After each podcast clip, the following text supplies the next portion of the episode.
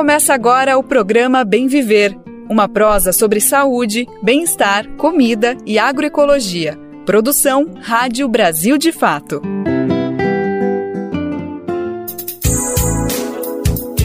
Hoje é quinta-feira, dia 27 de abril de 2023. Bora começar mais uma edição do nosso Bem Viver, uma produção do Brasil de Fato. Sempre com muita informação e prestação de serviço.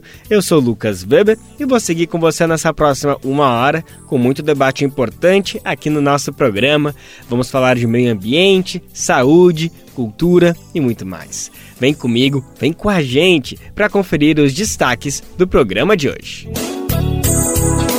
Dinamite pura. No programa de hoje vamos falar deste relatório que denuncia a boiada na mineração liberada durante a gestão de Jair Bolsonaro. O documento será apresentado hoje no Congresso Nacional. Dia Nacional dos Trabalhadores e das Trabalhadoras Domésticas. Operação do Ministério do Trabalho fiscaliza se direitos da categoria estão sendo cumpridos pelos empregadores.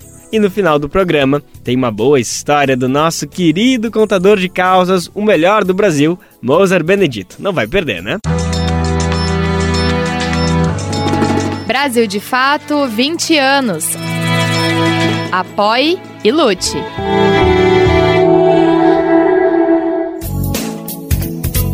A gente está no ar com Bem Viver, é sempre de segunda a sexta-feira, você sabe, às 11 horas da manhã, na Rádio Brasil Atual 98,9 FM na Grande São Paulo e também pela nossa rádio web no site radiobrasildefato.com.br, que você pode ouvir em todo mundo, é só acessar o site da Play, que dá para ouvir em qualquer lugar que você estiver.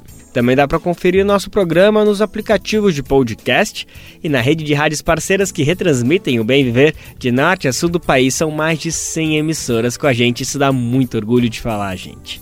E faça parte dessa rede para saber como, vá em radiobrasildefato.com.br e acesse como ser uma rádio parceira. Falando nisso, manda seu recadinho aqui pro Bem Viver, viu? Queremos você participando ativamente dessa prosa que não acaba aqui no rádio. Nosso e-mail é rádio@brasildefato.com.br e também dá para mandar o recadinho é pelo WhatsApp. Pega o número e anota aí, ó, 11 95691 6046. Vou repetir porque eu falo rápido. 11 95691 6046.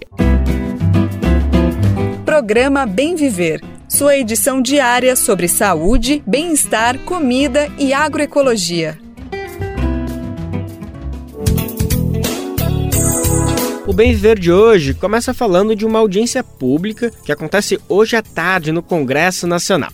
A convite da Comissão do Meio Ambiente, a Câmara dos Deputados recebe os responsáveis pelo relatório Dinamite Pura. Como a política mineral do governo Bolsonaro armou uma bomba climática e anti-indígena. O nome do documento já fala por si, né? produzido pela organização Sinal de Fumaça, em parceria com o Observatório da Mineração, o relatório esmiuça todas as boiadas passadas durante a última gestão federal e também de Michel Temer. Os objetivos principais do trabalho são dois. Um é mostrar como o desmonte ambiental não ficou apenas dentro da pasta do meio ambiente. Longe da atenção da imprensa, boa parte das ameaças vieram, na verdade, do Ministério de Minas e Energia.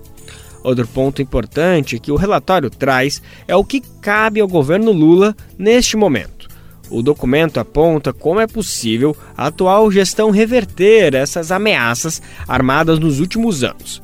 A gente vai saber detalhes nessa conversa que eu tive com a responsável pelo relatório, Rebecca Leder, ela é jornalista, ativista pelos direitos humanos e coordenadora do Sinal de Fumaça. Vamos conferir agora essa conversa.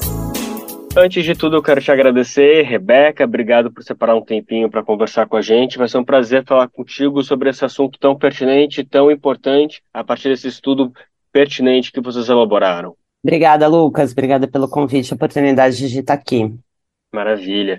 Rebeca, o relatório Sinal de Fumaça, recém-lançado, traz um panorama completo e cronológico sobre o avanço da mineração no Brasil, não só da mineração, mas de todos os crimes e infrações que esse sistema, que essa área comercial tem ocasionado no país. eu queria que tu apresentasse um pouquinho mais o que, que traz esse relatório de quase 90, 100 páginas, que é o Sinal da Fumaça. Tu pode explicar para a gente um pouquinho qual é o conteúdo que traz esse relatório, nesse dossiê? Sim, é, na verdade o nome do documento é Dinamite Pura, como a política mineral do governo Bolsonaro armou uma bomba climática e anti-indígena, né? Sinal de Fumaça é esse projeto de monitoramento que a gente faz desde 2020, foi criado justamente para acompanhar né, o agravamento da crise socioambiental brasileira e a questão, né, os setores de mineração desempenhou um papel importante, né, na, tanto na gestão Bolsonaro, né, foi um grupo, dá para ver o apoio financeiro, econômico, os interesses, né, que foram colocados durante o governo passado,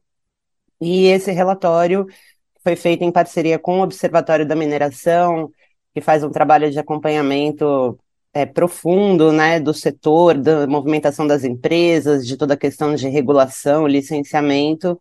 A gente uniu esforços, então a gente trouxe esse monitoramento cronológico do sinal de fumaça, mais o monitoramento especializado que o Observatório da Mineração faz para produzir esse registro né, é, de um tema que até foi debatido pela sociedade, especialmente a questão do garimpo em terras indígenas, mas existiu todo um lobby da indústria mineral, né, da, da, do esvaziamento da capacidade de fiscalização de barragens, é, né, o enfraquecimento da Agência Nacional de Mineração, assim, espelhando né, a metodologia de aparelhamento é, dos órgãos públicos e de controle.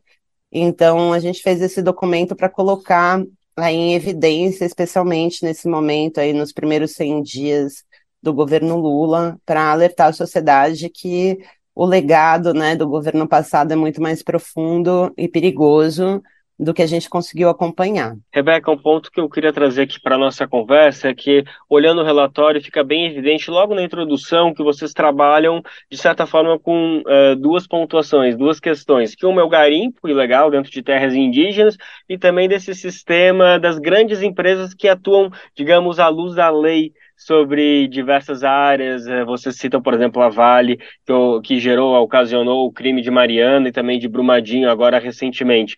Então, eu acho que eu, eu queria te ouvir um pouquinho sobre se a gente pode dizer que são duas áreas de mineração, são duas coisas diferentes, ou na verdade elas só parecem, elas só são pintadas de maneiras diferentes, mas o que acontece na terra indígena Yanomami e o que aconteceu ali no interior de Minas Gerais, na verdade, são é, é tudo da mesma, é, da mesma árvore é tudo fruto da mesma situação, é o problema é o mesmo, porque para a população às vezes parece duas coisas, às vezes a gente olha lá para a terra indígena, parece, nossa, o que, que é isso, quem são esses criminosos, e ali em Brumadinho às vezes parece, não, só foi ali uma empresa que não teve ali uma boa gestão, enfim, é diferente ou não é diferente?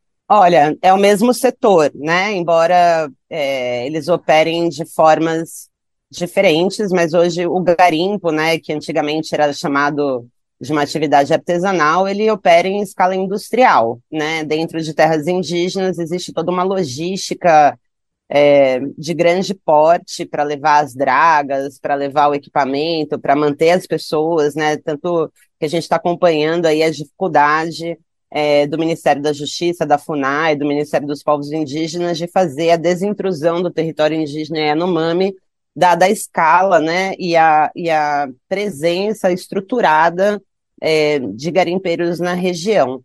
O que a gente analisou é que é, é, é bem emblemático do, do, tipo de doutrina de choque que foi adotada pelo governo Bolsonaro. Então, por um lado, você tem essa situação extrema, né, é, genocida da invasão garimpeira de terras indígenas, levando doenças, levando a contaminação da água por mercúrio, levando a um péssimo uso da terra, né, e ao desmatamento e por outro você tem um esquema muito mais sofisticado desse lobby é, corporativo, né, dessas grandes empresas multinacionais da mineração, é, operando né, com encontros de alto nível, dentro de escritórios com ar-condicionado, hotéis cinco estrelas, eventos internacionais, e enfraquecendo toda a regulação e conseguindo acesso ao nosso patrimônio sem nenhum tipo de controle social. Então, eu acho que o setor da mineração e esse relatório que ele mostra é mais essa face dessa doutrina de choque, né, de uma mistura de fake news com desregulamentação, com aparelhamento do Estado, com colocação de militares e policiais em cargos civis e resultando, né, num é, não só num roubo de ouro, talvez sem precedentes, né, desde o Brasil colonial, é, mas também acordos que são muito desvantajosos para o Brasil, tanto do ponto de vista econômico, de desenvolvimento, e com grandes impactos para as populações que vivem em municípios que têm projetos de mineração, que são centenas né, em várias regiões do Brasil, especialmente Minas Gerais, Bahia e Pará. Então, existe aí um, realmente uma agenda que precisa ser é, abraçada pela sociedade civil organizada, pelas instituições científicas, pela, pelos setores progressistas, pelas pessoas comprometidas com direitos humanos e socioambientais, é, porque realmente foi passou a boiada, entendeu? No setor mineral. A gente falou muito da boiada no Ministério do Meio Ambiente e prestou menos atenção né, no Ministério de Minas e Energia. Tanto é que pouca gente conhecia o ex-ministro Bento Albuquerque até estourar esse escândalo é, das joias contrabandeadas da Arábia Saudita, né? Que seria irônico se não fosse trágico. Então, assim, é, esse foi o nosso objetivo, né? De colocar esse assunto. Olha, isso aqui é muito importante, movimenta muito dinheiro e teve um monte de coisa que passou batido porque a gente estava correndo para apagar literalmente o fogo dentro das terras indígenas, né? Então, e aí amanhã em Brasília, né, dia, na, na quinta-feira, agora dia 27, a gente vai ter uma audiência pública que foi solicitada junto ao mandato do deputado Nilton Tato, e hum, a Comissão de Meio Ambiente acatou a nossa solicitação. Amanhã a gente vai ter a oportunidade, aí, durante o acampamento Terra Livre, uma feliz coincidência, de apre apresentar né, esse documento para deputados, senadores e outras lideranças é, sociais e ver se a gente avança também num, num revogaço na área da política mineral. Perfeito, Rebeca. Tu acabou trazendo justamente o que eu ia perguntar agora para ti, que é sobre esse evento que acontece agora quinta-feira. É, primeiro, queria que tu só trouxesse um pouquinho das expectativas. Vocês estão a convite da Comissão de Meio Ambiente, da Câmara, dos deputados. Eu queria só entender um pouquinho mais quem que vai comparecer e também tu explicar como que deve funcionar esse debate, quem que deve estar comparecendo e quais são principalmente as expectativas com esse encontro que vocês têm nessa tarde de quinta-feira é, em Brasília. Como convidados, vou estar eu na mesa pelo sinal de fumaça, o Maurício Ângelo, que é o fundador do Observatório da Mineração, a Sueli Araújo, que é especialista em políticas públicas do Observatório do Clima, e também foram convidados o diretor da Agência Nacional de Mineração e um representante da APIB, da Associação de Povos Indígenas do Brasil, articulação, desculpa, de Povos Indígenas do Brasil. É, audiência pública, então ela é aberta à participação popular. A gente espera uma presença significativa de parlamentares, né, não só da Comissão de Meio Ambiente, mas de outras comissões diretamente relacionadas, né, de Constituição e Justiça, de planejamento, enfim, de orçamento, né, tem uma série de subsídios aí ocultos e isenções que foram colocadas nos últimos anos na política mineral, que eu acho que são do nosso interesse de discutir. É, e também é, a gente espera que deputados da Frente Parlamentar da Mineração, que recentemente sofreu um, uma renomação, uma renomeação e agora é chamada de Frente Parlamentar da Mineração Sustentável, né? Então, se eles abraçaram esse nome, a gente espera que eles estejam lá para discutir de forma responsável os problemas do setor e também as oportunidades né, de reparação, de compensação e de reorganização é, desse setor que é tão estratégico para o país. E além da, do Parlamento, do Congresso Nacional, esse documento também foi enviado ao Poder Executivo, à Presidência da República. Queria saber um pouquinho qual a expectativa que vocês têm do governo Lula frente a esse relatório, de que maneira vocês estão articulando que ele possa fim ser visto e acatado alguma das medidas que eu queria depois que você falasse um pouquinho melhor, mas primeiro responde sobre isso, sobre as expectativas que vocês têm com o Poder Executivo, depois a gente conclui sobre as medidas que vocês traem sobre soluções para todos esses problemas são bem relatados no relatório. Bom, a gente teve ampla divulgação, né? O relatório foi lançado no final de março, A gente teve milhares de republicações em mídia do Brasil inteiro. E a gente disponibilizou, né, divulgou pelos nossos mailings e é, mandamos né, para os ministérios e para o IBAMA, enfim, espero que eles tenham lido. Eu acho que, né, analisando esse primeiro trimestre aí da nova gestão, a gente vê vários avanços, né, a política indígena está tendo né, uma relevância e um apoio estrutural inédito na nossa história, é, o que é muito positivo. É, a Marina Silva no Ministério do Meio Ambiente, nessa reconstrução das agências de controle ambiental, tudo isso é muito importante. No Ministério de, Meio, de Minas e Energia, a gente ainda vê um pouco uma disputa né, interna do que a gente consegue ver aqui de fora, é, né, da nomeação dos cargos técnicos, dos cargos políticos do Ministério. E se por um lado a gente viu uma ação muito contundente, né, inclusive com novos decretos e revogações de MPs e, e, e mudanças né, é, na legislação para atacar a questão do garimpo em terra indígena, que é emergencial e é uma prioridade, sem nenhuma dúvida, no restante da pauta da política mineral, ainda não está muito claro é, qual vai ser o desenho, né? A gente sabe que o, o governo mandou uma comitiva para o encontro, o maior encontro mundial de, da, da mineração que acontece no Canadá em março, né, no governo Bolsonaro foram comitivas enormes que levaram, inclusive, representantes dos institutos corporativos, né, desde a da Associação de Garimpeiros até o Instituto Brasileiro de Mineração.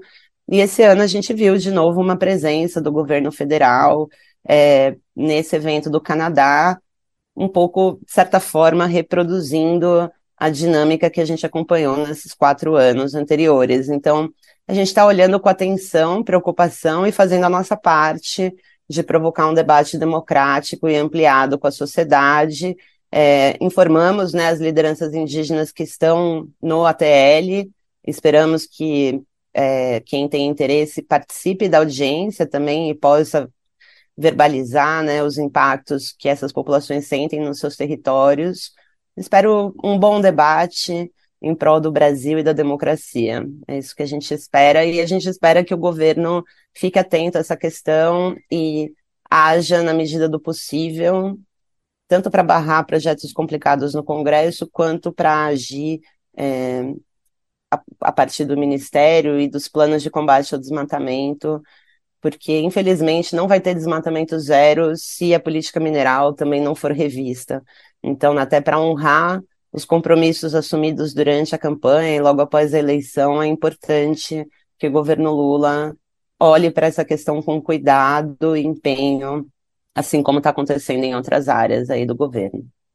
Ótimo. Então, aqui só para a gente fechar nossa conversa, eu queria só que tu detalhasse um pouquinho mais o que, que cabe ao governo Lula, o que, que vocês estão cobrando do executivo, o que, que está nas mãos deles, além de desmontar certos afrouxamentos e boiadas que foram permitidas passarem tanto no governo Temer como no governo Bolsonaro, que outras regularizações, que outras medidas, que outros fortalecimentos vocês esperam que o governo Lula pode pôr em prática ainda nesse primeiro ano de governo para tentar reverter esse quadro geral de liberação da mineração que vocês detalharam no relatório? Olha, tem todo esse pacote de medidas em relação ao garimpo ilegal de terras indígenas que tem que continuar, né, e ser ampliado também para outros territórios, como o território Munduruku, no Pará, que está sofrendo é, bastante, né, o impacto da violência garimpeira, a região do Rio Madeira. Então, todos os polos de garimpo ilegal têm que entrar nesse mapa e esse processo de desintrusão e de fornecimento de água e assistência de saúde social para as populações indígenas tem que ser ampliado e mantido. De forma geral, tem que rolar uma revisão, né, por exemplo, da liberação é, da exploração de lítio e urânio pela iniciativa privada, por exemplo, né, que foram medidas adotadas no governo passado, que colocam esses minerais estratégicos, facilitam né, a exploração desses minerais estratégicos, tem que, como em outras áreas né, da gestão, tem que haver uma re reconstrução, uma recomposição da Agência Nacional de Mineração, é, que foi completamente esvaziada, enfraquecida, e hoje é muito vulnerável a vários tipos de fraude, é, toda uma questão de transparência e participação social também muito relevante, porque é um, é um setor que a gente tem muita dificuldade de acompanhar, e garantir né, a participação social em todo esse processo, não só das comunidades indígenas, mas outras comunidades que são afetadas, né, rurais, ribeirinhas, extrativistas, quilombolas, caiçaras, né, toda a logística da mineração, ela acaba afetando uma série de territórios e lugares e tudo isso precisa ser olhado com muito cuidado para começar um processo de reparação e de remontar o que foi destruído no último governo. A gente agradece mais uma vez a Rebecca Leder pela disponibilidade para conversar com a gente sobre esse importante documento entregue pela equipe do Sinal de Fumaça.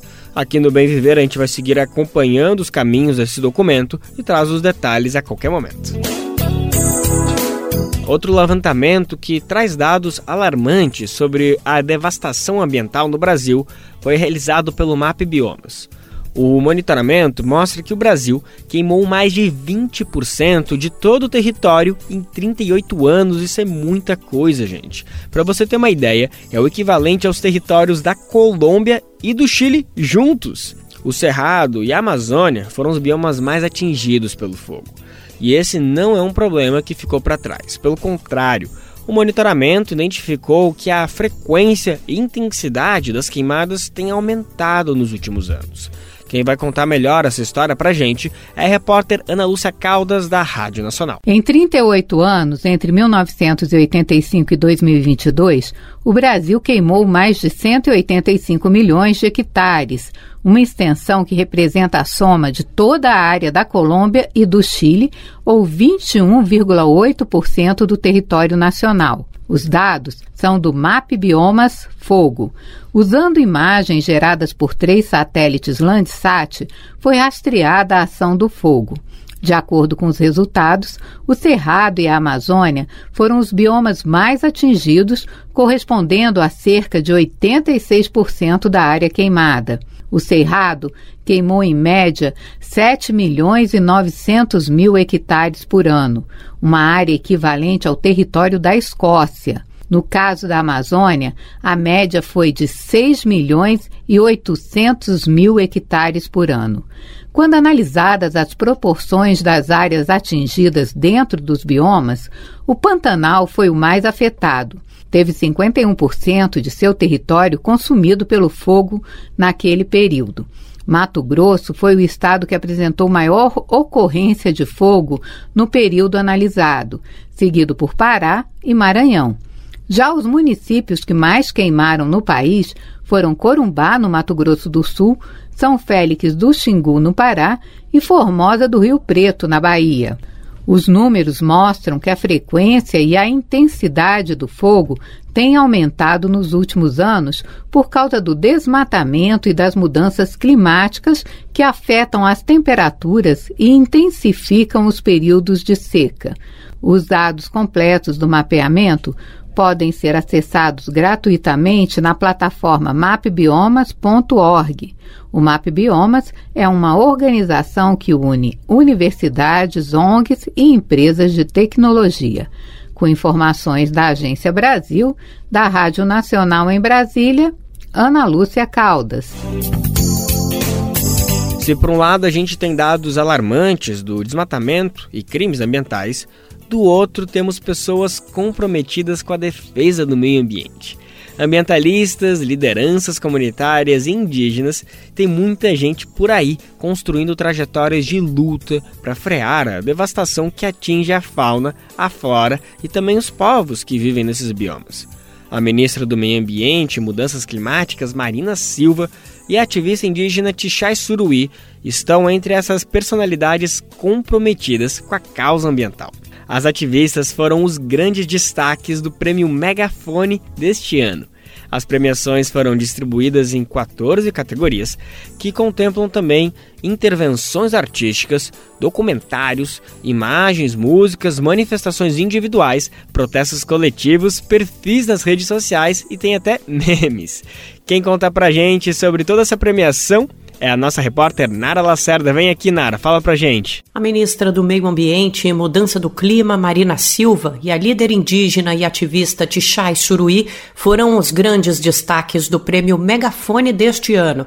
Em sua segunda edição, o projeto agraciou iniciativas de ativismo e defesa dos direitos humanos que tiveram destaque em 2022. Marina Silva foi reconhecida pela trajetória de luta em defesa do meio ambiente com o prêmio do júri. Tichai Suruí levou o megafone do ano como ativista que mais se destacou em 2022. Nas 14 categorias premiadas estão intervenções artísticas, documentários, imagens, músicas, manifestações individuais, protestos coletivos, perfis nas redes sociais e até memes. O ex-presidente Jair Bolsonaro também foi lembrado. Ele é tema da música Tá na Hora do Jair, do artista Madeirada. A canção foi escolhida na categoria Música ou Clipe. Entre os memes, a dublagem de mulheres bolsonaristas em um jogral, que se transforma numa receita de sopa, se sagrou vencedora. Digo Amazonas, do projeto Megafone Ativismo, uma das organizações à frente do prêmio, analisa que assuntos relacionados à proteção ambiental tiveram destaque. A gente pode fazer uma análise, né, através dos premiados nas 14 categorias, do que, que a gente realmente não quer mais enquanto país e para o que, que a gente tem que olhar daqui para frente, né? Então eu destacaria aí como uma das principais coisas que apareceu entre os premiados que foram assuntos relacionados à Amazônia, meio ambiente e aos indígenas, né? Que foram dentre todas as destruições que a gente foi, vem sofrendo, acho que talvez isso foi onde mais ficou escancarado aí, tal exemplo dos Yanomami no começo do ano, para a gente ver a que ponto chegou, né? Na categoria Ação Direta, o prêmio foi concedido ao coletivo Guardiões do Bem Viver, composto por jovens do projeto de assentamento agroextrativista Lago Grande, no Pará. O grupo realizou um ato em defesa do rio Arapiuns, com pequenos barcos comuns na região, chamados de rabetas o filme O Território, dirigido por Alex Pritz, que conta a história de luta do povo Urueu-Auau para proteger suas terras em Rondônia, levou o prêmio de documentário. A ativista indígena Samela Sateré Maué foi reconhecida na categoria Perfil de Rede Social. Como reportagem mais representativa, o júri concedeu o prêmio à matéria Um Povo, Três Massacres. Publicado em formato de história em quadrinhos pela revista Badaró, o trabalho fala sobre os constantes ataques contra o povo Guarani Kaiowá, em Mato Grosso do Sul.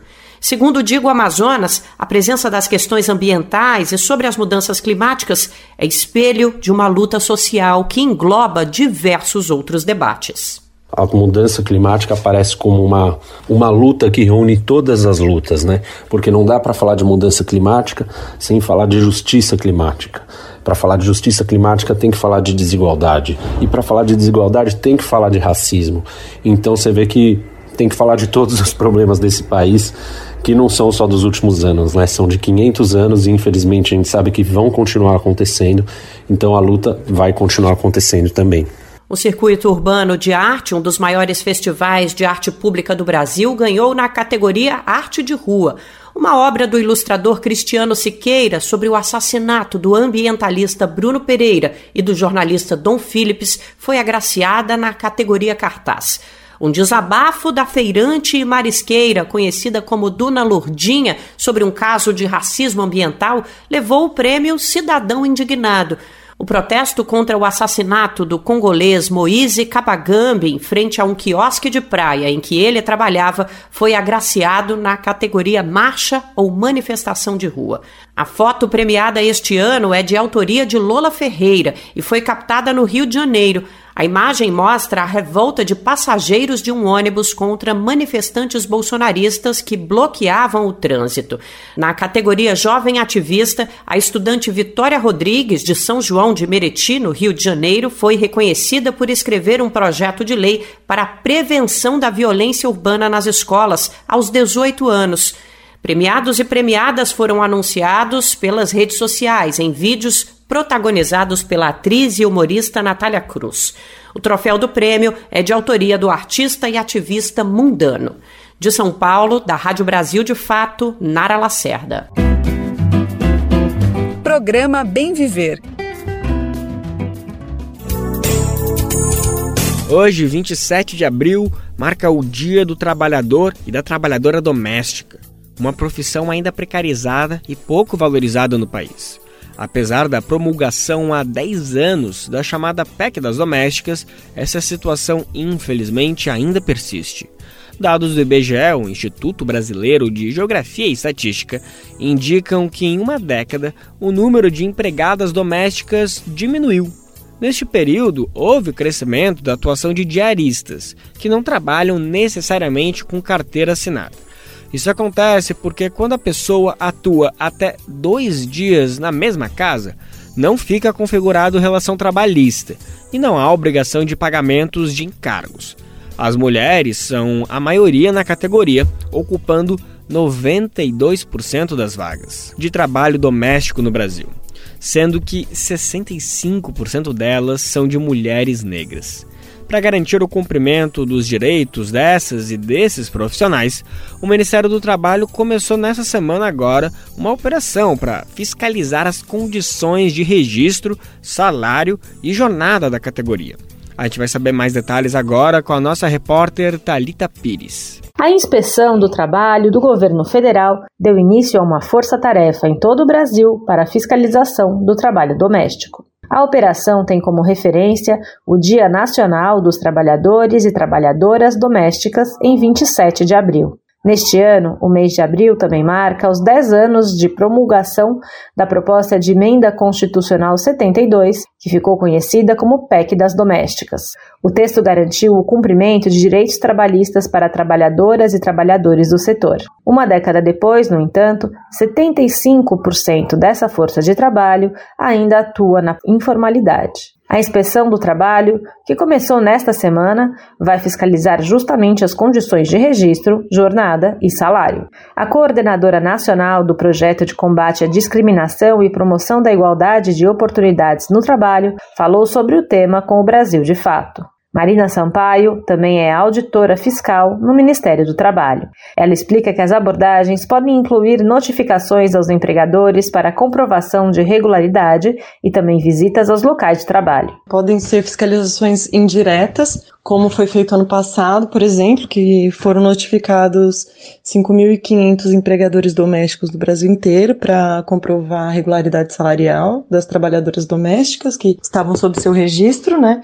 Ou é possível também fazer a fiscalização direta, que daí é aquela fiscalização que a gente vai até o local do trabalho, né, e conversa com o empregador, com a trabalhadora e tudo. Segundo a auditora Marina Sampaio, a fiscalização também pode ocorrer dentro das áreas de trabalho, inclusive as residências. E aí isso pode ser feito em casas normais, assim, né, na, na rua mesmo, a gente bate, pergunta pela trabalhadora é, e conversa, né, fora da residência, em condomínios residenciais também, verticais e horizontais, né? A gente também pode conversar com as trabalhadoras nas áreas comuns do condomínio, a gente tem acesso a esse local, né? Também a gente pode pedir para descer, é, a pessoa desce. E também existe a possibilidade da fiscalização dentro da residência, né, quando existe a, a autorização por parte do morador, né, daquela residência. E no caso do trabalho escravo doméstico, né, quando tem é, elementos que levem a crer né, que esse crime está tá acontecendo lá dentro da casa, nós também podemos ingressar de acordo com a legislação, né, e também por meio de medidas cautelares é, expedidas pelo judiciário. De acordo com o IBGE, o número de profissionais do trabalho doméstico sem carteira assinada subiu. Em 2013, ano de promulgação da PEC, eram 4 milhões. Em 2022, foram contabilizados 4 milhões e 300 mil.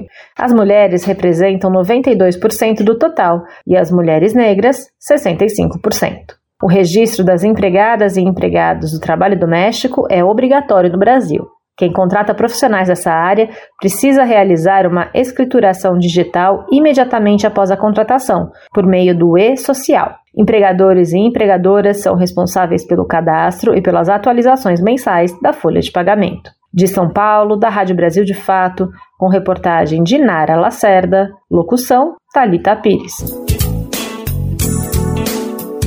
Ontem à noite, o técnico de futebol Cuca pediu demissão do Corinthians. O anúncio aconteceu logo após a vitória sobre o Remo em jogo válido pela Copa do Brasil.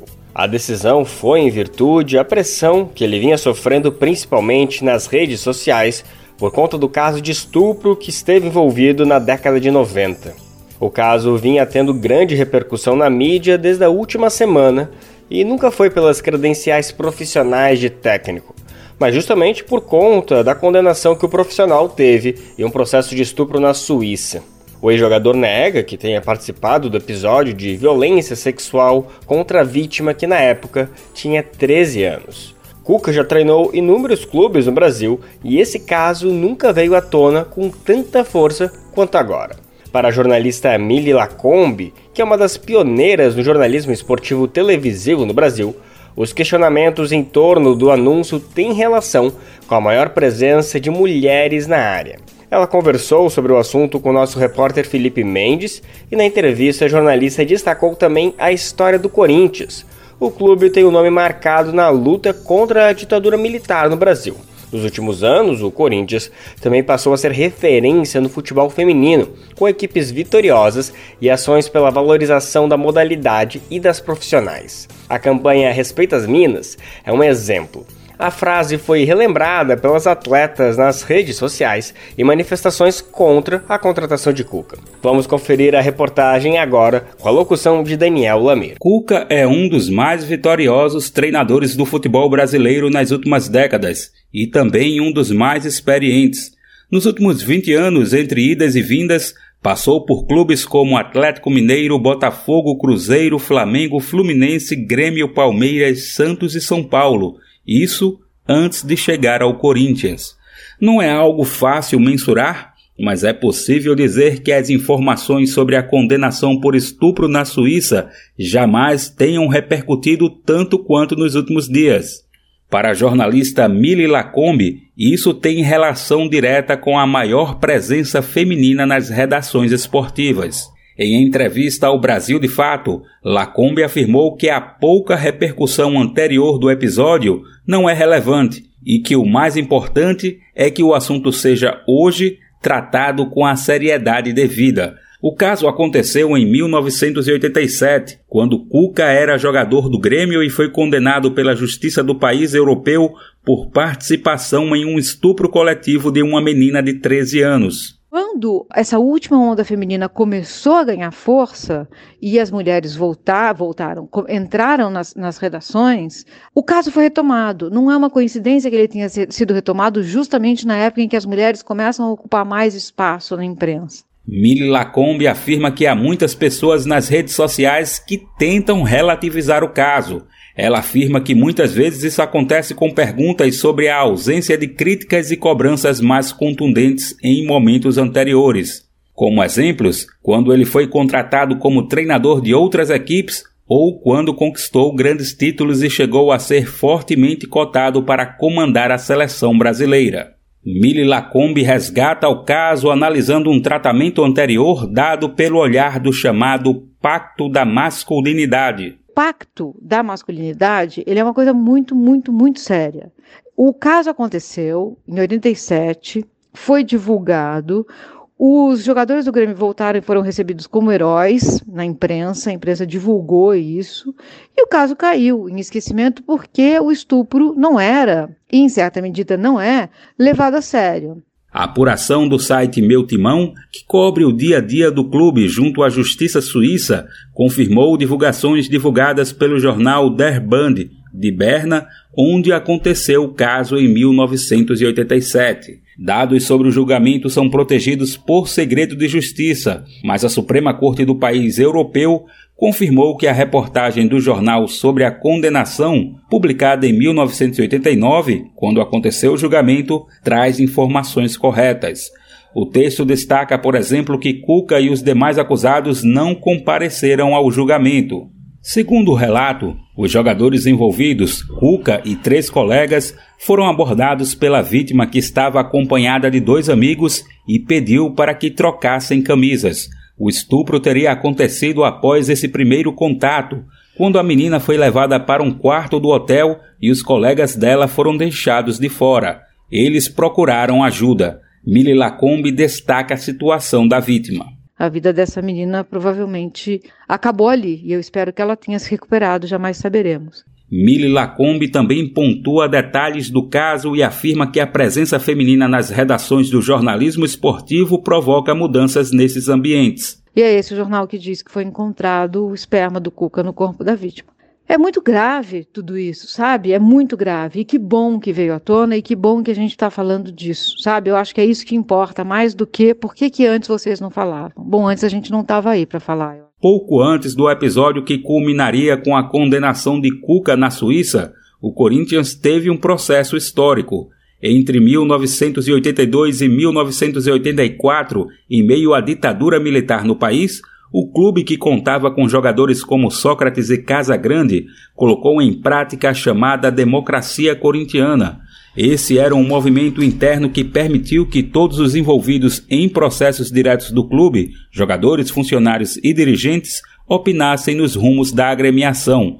O movimento é até hoje um caso único no futebol brasileiro e motivo de orgulho para grande parte da torcida do clube, e ainda repercute em posicionamentos oficiais como o chamado Respeita as Minas.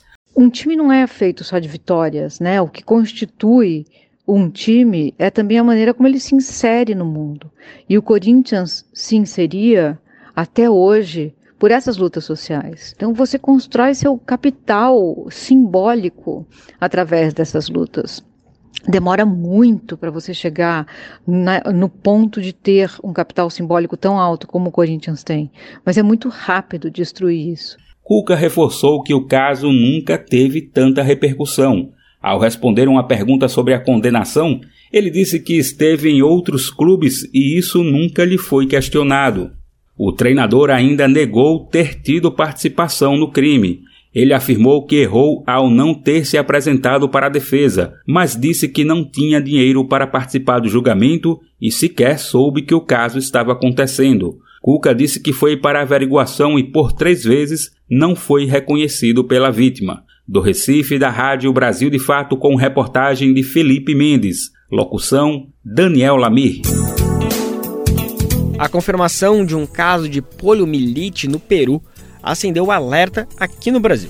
A situação no país preocupa por causa dos baixos índices de vacinação registrados nos últimos anos, isso aqui no Brasil. Diante do registro, o Ministério da Saúde recomendou intensificar a imunização contra a doença. O alerta é especialmente para a região próxima à fronteira com o Peru. A nota técnica do Ministério da Saúde informa que a confirmação foi no dia 22 de março, faz um pouquinho mais de um mês, portanto. Depois de análises feitas no Brasil pela Fiocruz. Se trata de uma criança indígena de um ano e quatro meses que, segundo o governo peruano, os responsáveis optaram por adiar a vacinação. A repórter Dayana Vitor, da Rádio Nacional, tem os detalhes. A vacinação contra a poliomielite, popularmente conhecida como paralisia infantil, deve ser reforçada aqui no Brasil, principalmente depois da confirmação de um caso da doença em Loreto, no Peru. A recomendação é do Ministério da Saúde. Desde 2019, a vacinação de crianças menores de 5 anos vem caindo. Nenhum estado brasileiro atingiu índice superior a 95% de imunizados a região de Tabatinga, na fronteira da Amazônia brasileira com o Peru, é um dos locais com maior risco de infecção pela baixa imunização.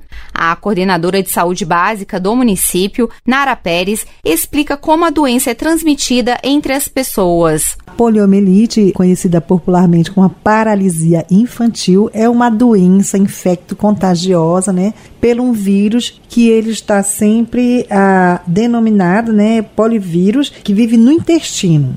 Embora ocorra com maior frequência em crianças menores de 4 anos, mas adultos também pode ser contaminado. Ainda não existe um tratamento específico para a paralisia infantil. Todos os contaminados devem ser hospitalizados para tratar os sintomas, mas todo cuidado é pouco, porque os efeitos da doença podem ser graves e estão relacionados com a infecção da medula e do cérebro pelo poliovírus. A pessoa infectada pode desenvolver dores nas articulações, pé torto, crescimento assimétrico das pernas, osteoporose, paralisia, dificuldade na fala e atrofia muscular. O caso recente de paralisia infantil no Peru é de uma criança indígena de um ano e quatro meses. Ela não estava vacinada e teve como sequela a paralisia das pernas. Aqui no Brasil não existem casos da doença desde 1989. Em 1994, o país recebeu da OMS da OPAS a certificação de área livre de circulação do vírus da poliomielite. No entanto, em 2022, a Comissão Regional de Certificação para a Erradicação da Poliomielite na região das Américas classificou o Brasil como região de muito risco para novos casos da doença. Da Rádio Nacional em Brasília, Dayana Vitor. A gente reforça que a poliomielite é uma doença grave e contagiosa que pode causar paralisia permanente em suas vítimas. A melhor forma de prevenção é a vacinação. Isso é muito importante a gente reforçar. Não tem essa história de que já falamos ontem, falamos anteontem. Tem que falar todo dia. A vacinação contra a poliomielite é fundamental, é de graça, não dói e todo mundo precisa levar os seus filhos, enfim, avisar o vizinho que é muito importante vacinar. Basta procurar um postinho de saúde para aplicação da dose indicada para todas as crianças menores de 5 anos. Pesquisadores da Fiocruz, em parceria com a Universidade Federal da Paraíba, vão liderar a partir de maio estudos clínicos que podem ajudar a ciência a entender melhor os impactos da chamada Covid longa na vida das pessoas. Segundo a OMS, a Organização Mundial da Saúde, a condição engloba uma variedade de sintomas. Entre eles estão fadiga, falta de concentração e tosse persistente, e que podem afetar os pacientes mais de três meses depois da infecção do coronavírus. O objetivo da pesquisa é avaliar, além dos aspectos clínicos, quais são os impactos econômicos e sociais. Os participantes dos estudos serão recrutados a partir de bancos de dados dos sistemas de informação nacional. Também serão considerados casos novos identificados nos serviços de saúde. A gente segue falando de saúde aqui no Bem Viver.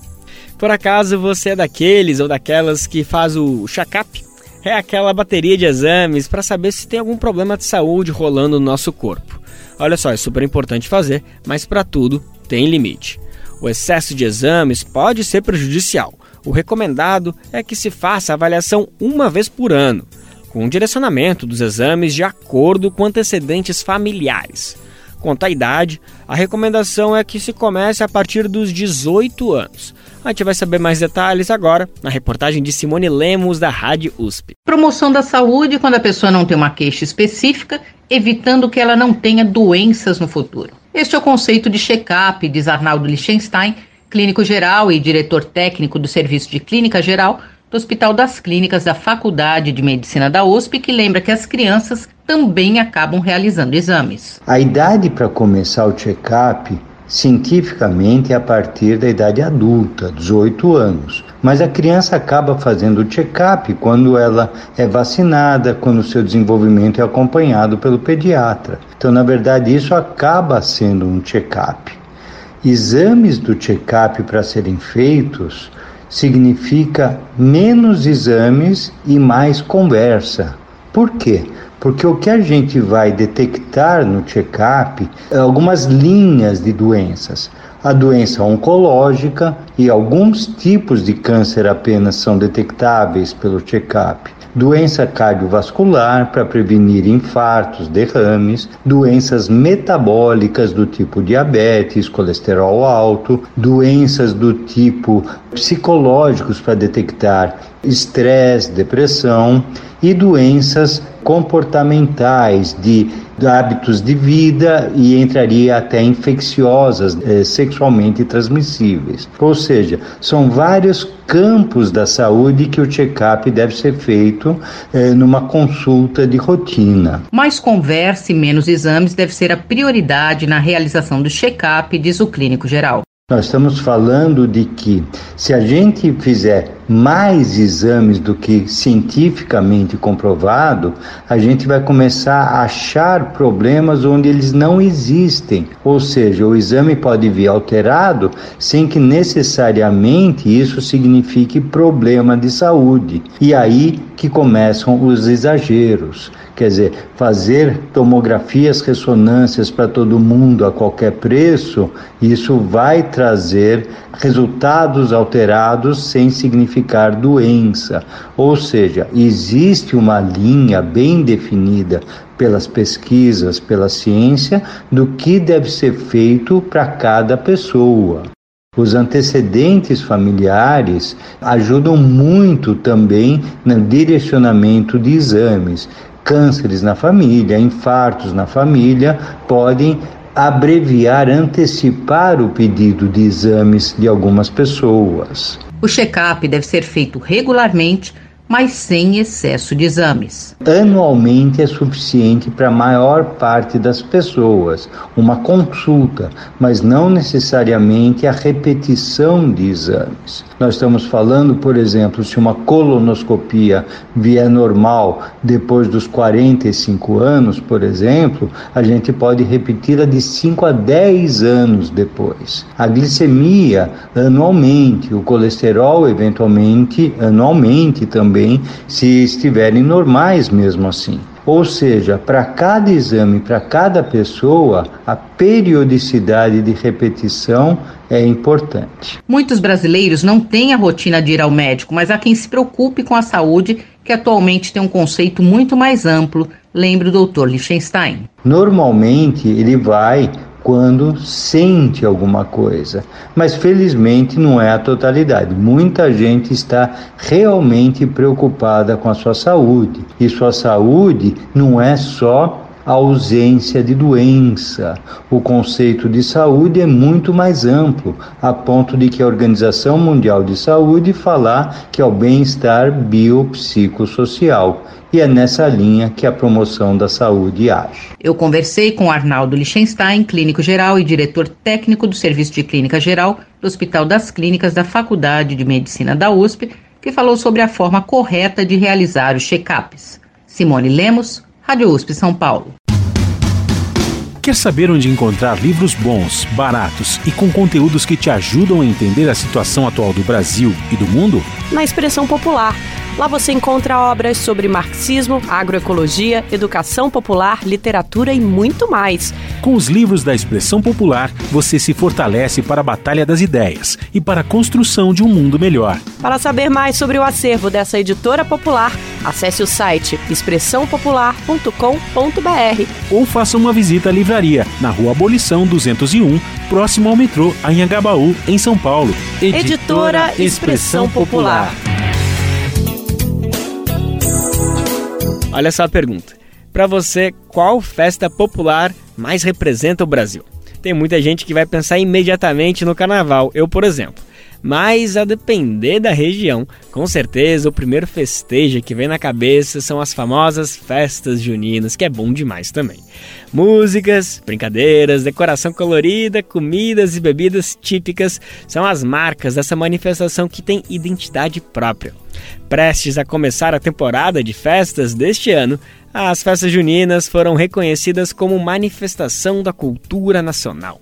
A medida foi publicada na edição de ontem do Diário Oficial da União e a gente vai saber mais sobre a importância desse título na reportagem de Matson Euler, da Rádio Nacional. As festas juninas revelam muito da cultura nordestina e ganharam o país com as suas músicas, gastronomia e roupas tradicionais. Atualmente, os festejos movimentam o turismo e a economia de muitos estados. Há até quem dispute quem tem o maior e melhor São João do país, desta que já é considerada a segunda maior festa popular do Brasil, perdendo apenas para o Carnaval. E agora o reconhecimento veio por lei. As festas juninas são reconhecidas como manifestação da cultura nacional. Michele Miguel, presidenta da Federação de Quadrilhas Juninas e Similares de Pernambuco, hoje com mais de 200 grupos associados no estado, fala da importância do reconhecimento. E a gente está muito feliz com o resultado né, da aprovação, porque é uma forma, para além do reconhecimento, é uma forma da gente poder ter fomentação, da gente poder ter políticas públicas, da gente poder fortalecer as quadrilhas juninas, da gente poder ter o financeiro, né, que é o apoio financeiro de fato, né, ter editais para o movimento junino, né, o presidente da Confederação Nacional de Quadrilhas Juninas e Grupos Folclóricos, Hamilton Teixeira, destaca que é preciso olhar para os festejos juninos e para as quadrilhas, um de seus principais símbolos culturais, como uma manifestação que precisa ser protegida, inclusive por também ajudar na economia. Muita gente acha que você vai lá ver uma quadrilha junina em junho e fala, ah, é bonitinho e tal, mas não sabe qual o trabalho que é feito por trás daquele tudo para o grupo chegar é dizendo o seguinte, porque dentro da quadrilha junina eu tenho o cenógrafo, eu tenho o coreógrafo, eu tenho as costureiras, eu tenho essa cadeia produtiva do movimento, aonde esse recurso ele vai ser gerado dentro da própria, dentro do próprio reduto onde o grupo está. E esse reconhecimento, de fato, ele chega num momento crucial para o movimento junino. Campina Grande e Caruaru, duas das cidades com os principais festejos juninos do país, já divulgaram a sua programação para este ano com produção de Lucinéia Marques, da Rádio Nacional em São Luís. Madison Euler. E vamos terminar o programa de hoje com ele, o maior contador de causos que eu conheço, Mozart Benedito. A história que ele traz hoje vem lá de Ribeirão Preto, no interior de São Paulo. A cidade foi casa de um famoso ídolo do futebol brasileiro, o Dr. Sócrates com quem o Moser teve o privilégio de dividir uma feijoada. Imagina o que, que veio dessa história. Fala aí pra gente, Moser. Colunistas Brasil de Fato com Moza Benedito, escritor, geógrafo e contador de causos. Uma vez, uma amiga ia se mudar para Ribeirão Preto não conhecia ninguém lá. Queria indicações. Quando se muda de cidade, lugares bons para se fazer amizades são a escola e o trabalho. Aposentado não tem nada disso e só tem a vizinhança para se relacionar. E vizinhos numa cidade grande não são muito sociáveis. Respondi que conhecia muita gente boa lá, que ela poderia procurar e certamente iria se enturmar. Entre esses amigos, com certeza seria bem recebido, logo estaria ambientado ali. Pensei num monte deles, mas resolvi brincar, começando a citar os apelidos mais divertidos. Falei, vou te dar os telefones deles. O Cachaça, o Sarjeta, o Cachorrão. Ela fez cara de espanto e dispensou as minhas representações. Perdeu uma boa chance de fazer bons amigos lá. O Cachaça, por exemplo, é um agitador cultural muito bom e para lá de amigável. Ele dirige o Cineclube Cauim, um cinema enorme no centro da cidade, que em vez de fechar as portas, como os outros, foi transformado num lugar em que milhares e milhares de pessoas da região, crianças e adultos, vão ver filmes de graça. Entre os amigos que ia citar, e ela não deu tempo, tem o Sérgio Lago, que foi secretário da Cultura do município e coordenou durante uns anos a Feira do Livro de Ribeirão Preto, uma feira enorme. Um dia recebi um telefonema do Sérgio perguntando se eu topava fazer um lançamento de livro e uma palestra na feira. Viagem de graça, hospedagem no hotel quatro estrelas, almoço e janta em alguns restaurantes a escolher e um cachê. Vixe, coisa rara. Claro que topei. E parece que gostaram, porque continuaram me chamando alguns anos mais. Nessa primeira vez, não esperava que minha palestra tivesse público, mas tinha. Lotou a sala. Isso num sábado às 10 horas da manhã. Fiquei admirado. E quando terminou a palestra, fui avisado pelo Cachaça que eu seria levado a uma casa que era sede de um grupo de amigos boêmios e culturalmente atuantes. Ali haveria um almoço em minha homenagem, uma feijoada. Feijoada em minha homenagem? Nunca mereci isso, mas teve. E quem sentou ao meu lado para conversar bebicando até sair a feijoada? O Sócrates, grande ídolo do futebol. Ele era amigão do Cachaça. Eu era fã do Sócrates e aumentou minha admiração pelo Cachaça. E a minha amiga perdeu a chance de conhecer essa turma. Você ouviu o escritor Mousa Benedito, geógrafo e contador de causos.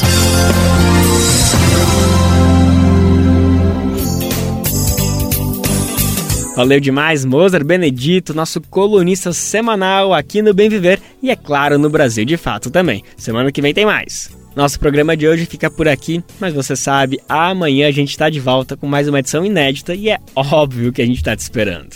O Bem Viver vai ao ar a partir das 11 horas da manhã na Rádio Brasil Atual, 98,9 FM na Grande São Paulo ou no site radiobrasildefato.com.br. Lembrando que o Bem Viver vai ao ar a partir das 11 horas da manhã na Rádio Brasil Atual 98,9 FM ou no site radiobrasildefato.com.br. Lembrando que o Bem Viver vai ao ar em diversas rádios pelo país.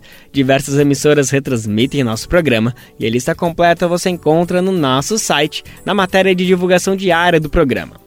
Aqui a gente reforça o agradecimento e confiança de se somar nessa nossa caminhada de debate e construção para uma sociedade alinhada ao conceito do bem viver. Muito obrigado por estarem com a gente. Vamos nessa que tem muito pela frente. O Bem Viver também fica disponível como podcast no Spotify, Deezer, iTunes e Google Podcast.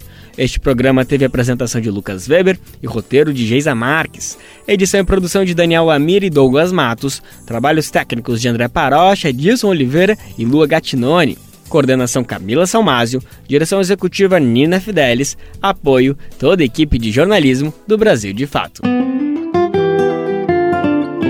Você ouviu o programa Bem Viver uma prosa sobre saúde, bem-estar, comida e agroecologia. Produção Rádio Brasil de Fato.